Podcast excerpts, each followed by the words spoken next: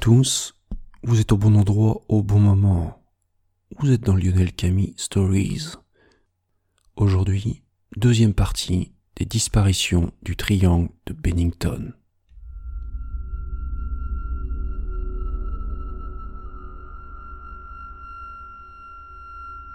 Troisième disparition, James Tedford. Après la disparition de Paula Weldon, la région de Bennington reprend une vie normale, début 1947. Les années défilent et rien ne se passe. Jusqu'au 1er décembre 1949. Nous sommes trois ans, jour pour jour, après la disparition de Paula. Âgé de 65 ans, James Tedford est un vétéran des deux guerres mondiales qui réside à Bennington, dans la maison des anciens combattants. Ce 1er décembre 1949, Tedford a rendu visite à des proches à Saint Albans, au nord-ouest du Vermont, et il prend un bus pour rentrer chez lui. Rien de plus banal.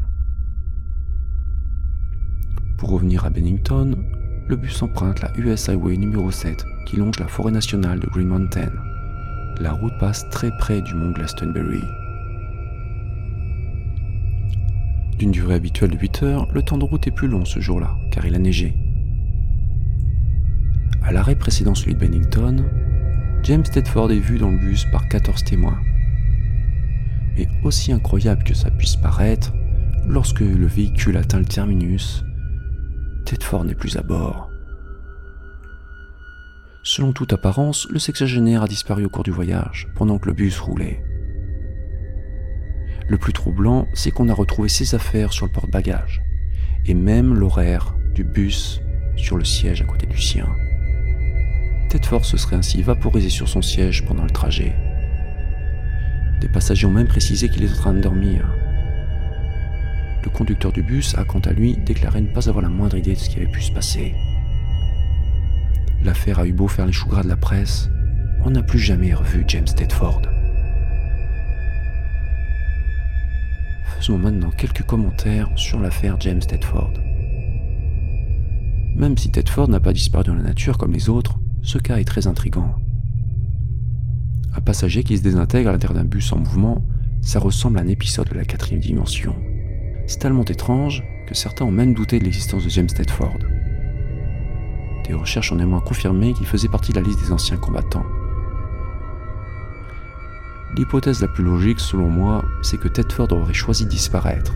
Étant donné qu'il avait combattu pendant les deux guerres mondiales, il souffrait probablement de stress post-traumatique, et sachant qu'en plus il avait perdu sa femme, l'homme était sans doute dépressif. Le vieil homme serait descendu du bus en catimini et se serait laissé mourir dans la forêt. Des passagers ont garanti l'avoir vu à bord, cependant on connaît la fragilité du témoignage oculaire humain. Et puis, la maison des anciens combattants n'a signalé l'absence de Tedford qu'une semaine plus tard, et les témoins ont très bien pu faire erreur. Néanmoins, néanmoins, que cette nouvelle disparition inexpliquée soit survenue à la date anniversaire de celle de Paula Weldon reste très troublant. Quatrième disparition. Paul Jepson. Nous sommes le 12 octobre 1950, moins d'un an après la disparition de James Tedford. Monsieur et Madame Jepson travaillent comme gardien d'une décharge à Bennington. Ils ont un fils de 8 ans prénommé Paul. Ce 12 octobre 1950, en milieu d'après-midi, Paul accompagne sa mère qui va s'occuper de cochons. Madame Jepson demande à son fils de l'attendre dans son camion pick-up, le temps qu'elle aille changer les animaux d'enclos. Et quand elle revient à son véhicule, Paul n'est plus là. Détail important, il portait un manteau rouge, comme Paula Weldon. La police et les pompiers de Bennington se mobilisent rapidement pour retrouver l'enfant. Le secteur est ratissé long en large, en pure perte. De plus, la météo se dégrade. Il pleut énormément sur la région, ce qui complique énormément le travail des équipes de recherche. Pourtant, on met de gros moyens sur cette affaire. On fait venir le meilleur limier de la police d'État du New Hampshire. On raconte que, très expérimenté, le chien a trouvé l'odeur de Paul sur la route Il a remonté sa piste olfactive sur plusieurs kilomètres vers le nord, mais manque de chance, a perdu brutalement son odeur à l'intersection d'East et Chapel Roads. Est-ce la faute à la pluie qui aurait lessivé le sol? Impossible de, de le dire avec certitude. Un point demeure néanmoins curieux. L'enfant serait passé au même endroit que Paula Weldon. L'enfant restera introuvable. Où est passé le petit Paul? Que lui est-il arrivé? Bien malin qui pourrait le dire. Le dossier de Paul Jepson est allé rejoindre les Old Cold Case du Vermont. Quelques commentaires maintenant sur l'affaire Paul Jepson. La disparition de Paul Jepson a une nouvelle fois laissé tout le monde perplexe à Bennington. Des rumeurs n'ont pas manqué de circuler. Paul aurait pu être victime d'un accident épouvantable. Il serait descendu du camion et se serait fait dévorer par les cochons. L'affaire a fait couler beaucoup d'encre dans la presse et un journal a même suggéré un scénario encore plus horrible.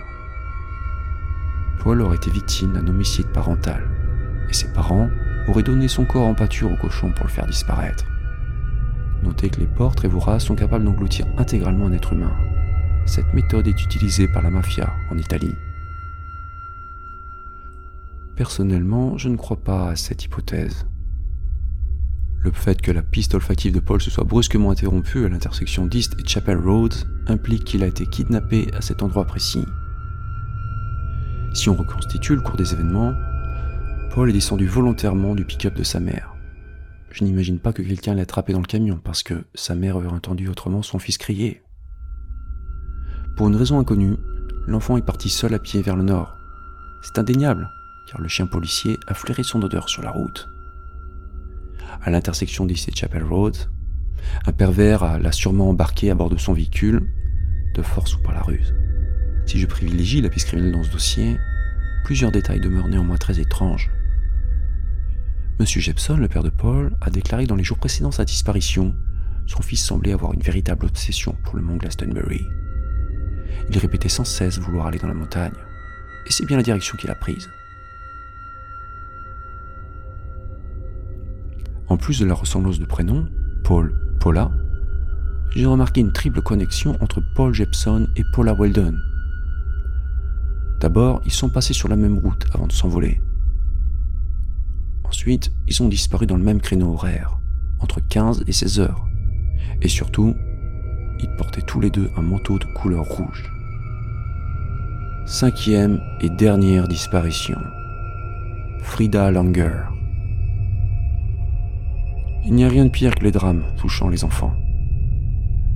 À Bennington, la population locale est encore sous le choc de la disparition du petit Paul Jepson. Quand un nouvel événement inquiétant se produit 16 jours plus tard. Le 28 octobre 1950, Frida Langer, une femme de 53 ans, campe en famille près de Somerset, au nord-est de Bennington. Habituée des lieux, Frida adore la vie en plein air et sait manier les armes à feu. En milieu d'après-midi, ce jour-là, Frida part se promener en forêt à proximité du réservoir de Somerset, un lac artificiel de la région, avec son cousin Herbert. Son mari, Max, ne les accompagne pas parce qu'il a un problème de genou.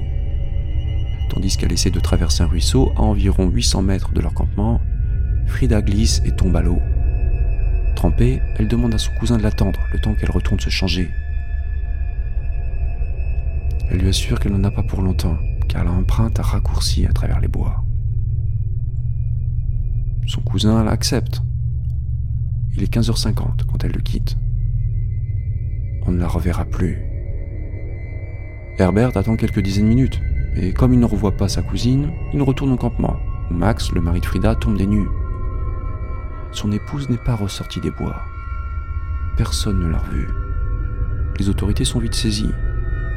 Et rendues nerveuses par l'affaire Paul Jepson deux semaines plus tôt, les autorités mènent le paquet. Le mot d'ordre de l'opération est trouver ce corps. D'énormes moyens sont déployés, notamment des moyens aériens. On utilise des hélicoptères, des hydravions. On fait aussi venir la troupe.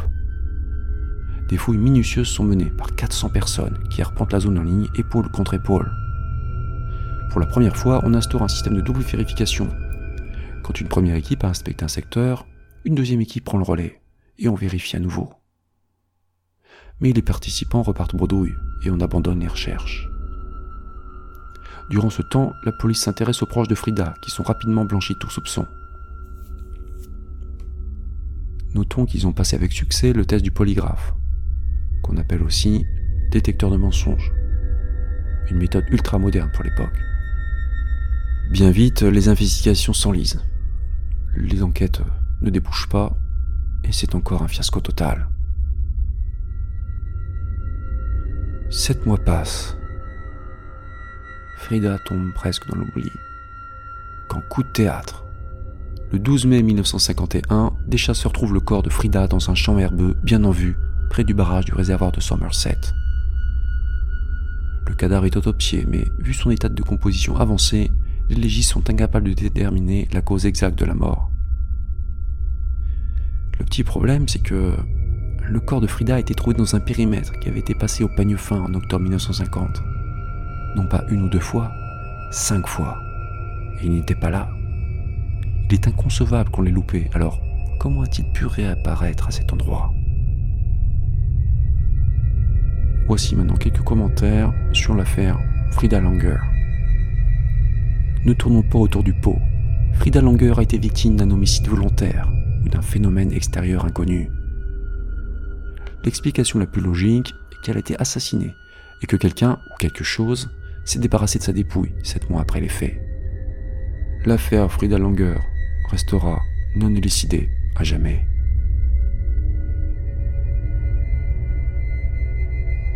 Voilà, chers auditeurs, je viens de passer en revue les cinq disparitions non élucidées du triangle de Bennington, donc qui se sont déroulées entre 1945 et 1950 dans l'état du Vermont.